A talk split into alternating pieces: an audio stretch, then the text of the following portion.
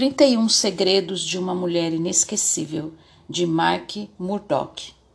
Capítulo 4 A mulher inesquecível é ousada em seus desejos e comunica-os claramente aos outros. A ousadia tem poder. Ruth tinha parado de buscar sugestões alheias, sua decisão já havia sido tomada. Ela sabia o que queria. Ninguém mais havia discernido o seu coração. Sua cunhada não havia entendido. Noemi, sua sogra experiente, não havia percebido. Então Ruth resolveu informá-las. Leia Ruth 1, 16 a 18, bem cuidadosamente, e você verá uma opinião formada. Disse, porém, Ruth: Não me inste para que te deixe e me afaste de ti porque onde quer que tu fores, irei eu, e onde quer que pousares à noite, ali pousarei eu. O teu povo é o meu povo, o teu Deus é o meu Deus. Onde quer que morreres, morrerei eu, e ali serei sepultada. Me faça assim o Senhor, e outro tanto, se outra coisa que não seja a morte me separar de ti. Vendo ela, pois, que de todo estava resolvida para ir com ela, deixou de lhe falar nisso. Você nunca esquece uma mulher como essa. Ela não tinha ânimo dobre. Você não precisava ficar imaginando que direção ela seguiria.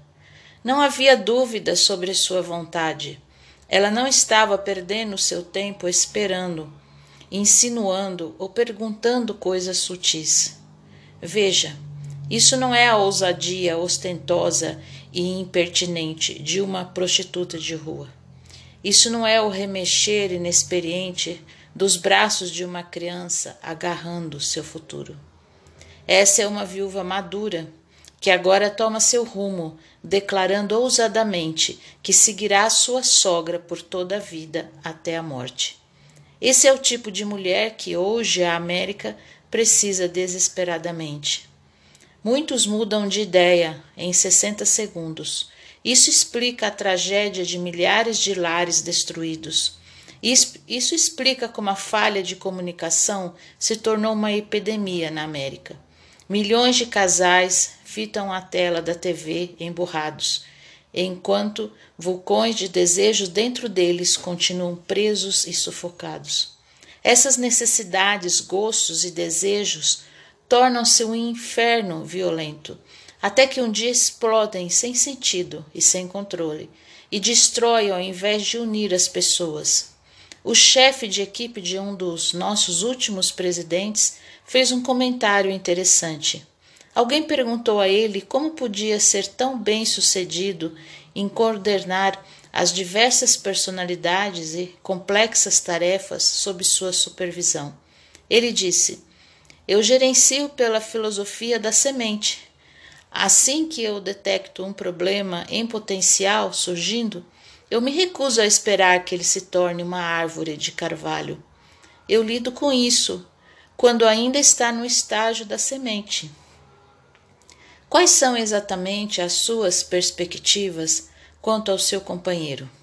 E quanto aos seus filhos, seus empregados? Eles sabem exatamente quais são suas necessidades? Você já expressou claramente e articulosamente estas necessidades a eles? Mas você se pergunta indignada se eles nunca buscarem me compreender. E se meu companheiro nunca pedir minha opinião sobre um assunto ou sobre minha vontade?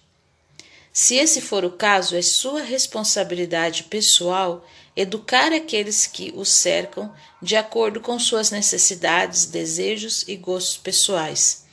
Obviamente, o tempo é importante.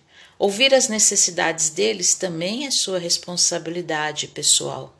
Prover a eles uma discussão na qual expressem sentimentos opostos é um presente que você também pode dar a eles.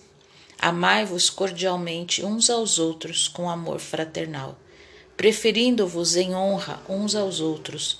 Romanos 12, 10. Isso a fará inesquecível para os outros.